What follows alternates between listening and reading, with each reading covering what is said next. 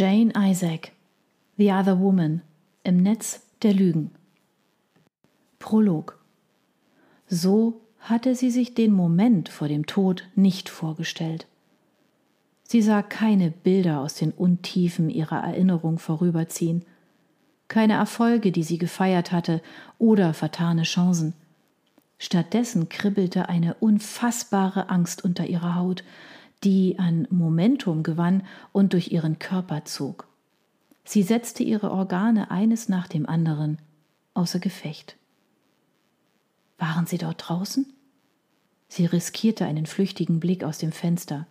Sie sah niemanden, und weder waren in der Ferne leise Motoren zu hören, noch nahm sie vorsichtige Schritte wahr, die bedeutet hätten, dass sie heimlich um das Haus schlichen. Sie wünschte sie herbei, geschützt durch kugelsichere Westen und die halbautomatischen Waffen bereit. Verflucht nochmal. Hoffentlich hatten sie das Nachbarhaus schon evakuiert und die Nachbarschaft abgeriegelt. Ene, mene, miste. Sie drehte sich rasch wieder vom Fenster weg und blickte direkt in den Lauf der Pistole. Sie erstarrte. Das unruhige Knie neben ihr gab das Staccato an und übertrug ein Zittern auf die Personen, die auf dem Sofa saßen.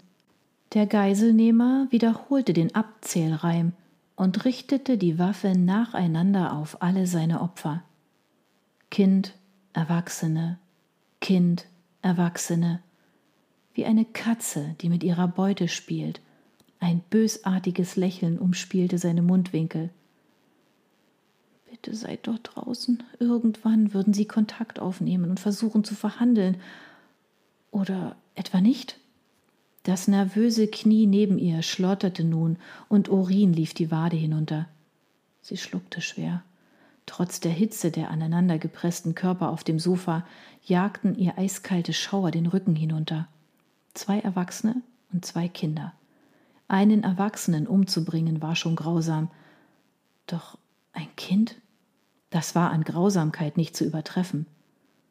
Urin bahnte sich seinen Weg über den blank gebohnerten Fußboden.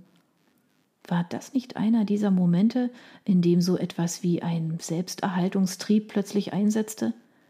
Ein Überbleibsel tierischer Instinkte, der noch irgendwo in den Genen schlummerte? Sie hatten es mit Geschrei, mit Argumenten, Bitten versucht, sie hatten sogar gefleht, doch vergeblich. Das Gesicht ihnen gegenüber blieb ruhig und unbewegt. Und ihnen gingen allmählich Ideen und Hoffnungen aus.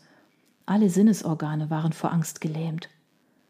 Draußen wurde der Wind stärker und ein plötzlicher Windstoß pfiff durch die Bäume im Vorgarten.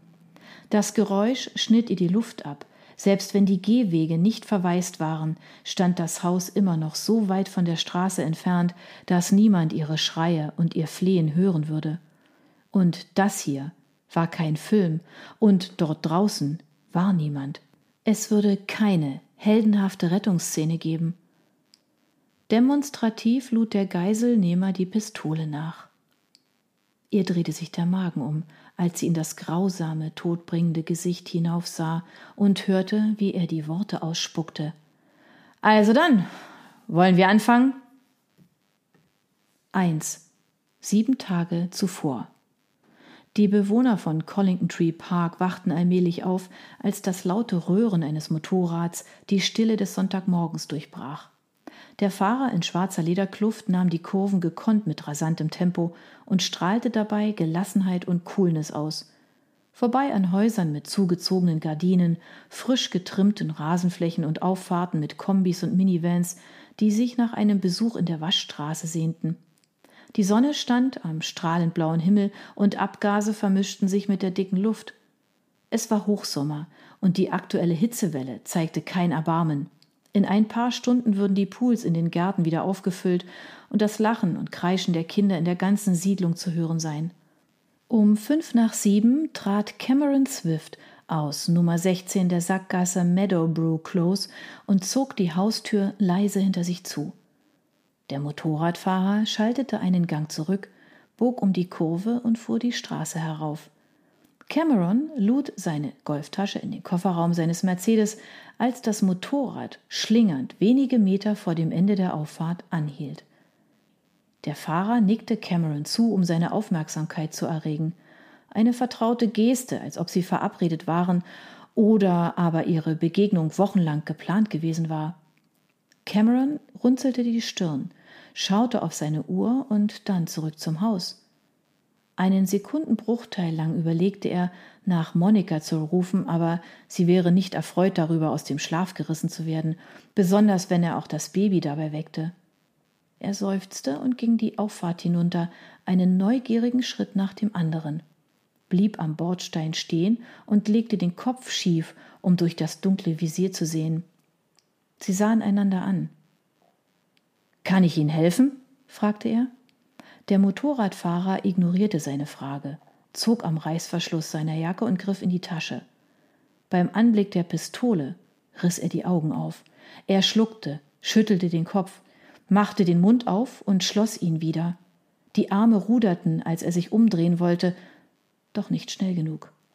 Sein Körper zuckte mit jedem Schuss. Rot spritzte es durch die Luft, dann sank er zu Boden.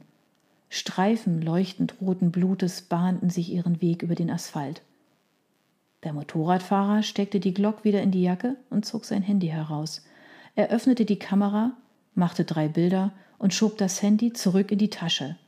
Der Motor heulte auf und schon brauste er die Straße hinunter.